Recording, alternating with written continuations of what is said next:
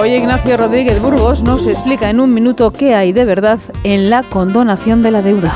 Condonar significa perdonar una deuda y también una pena. En el diccionario panhispánico del español jurídico, la condonación se termina relacionando con otros actos de gracia, como el indulto y la amnistía.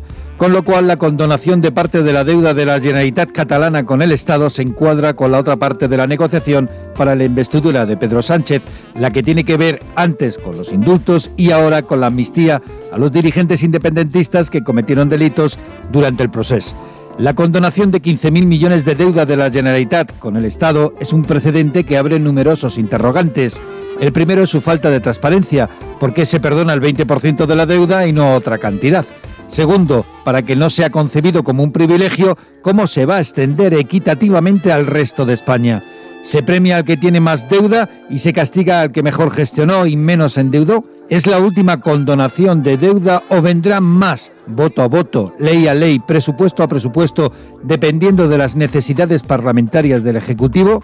Hay que recordar que el FLA, el Fondo de Liquidez Autonómica, se creó para que las comunidades autónomas peor gestionadas no quebraran, ya que el mercado no les prestaba dinero. En la práctica fue un rescate, un rescate en especial a Cataluña, aunque también a Valencia, Murcia, Castilla-La Mancha y otras autonomías.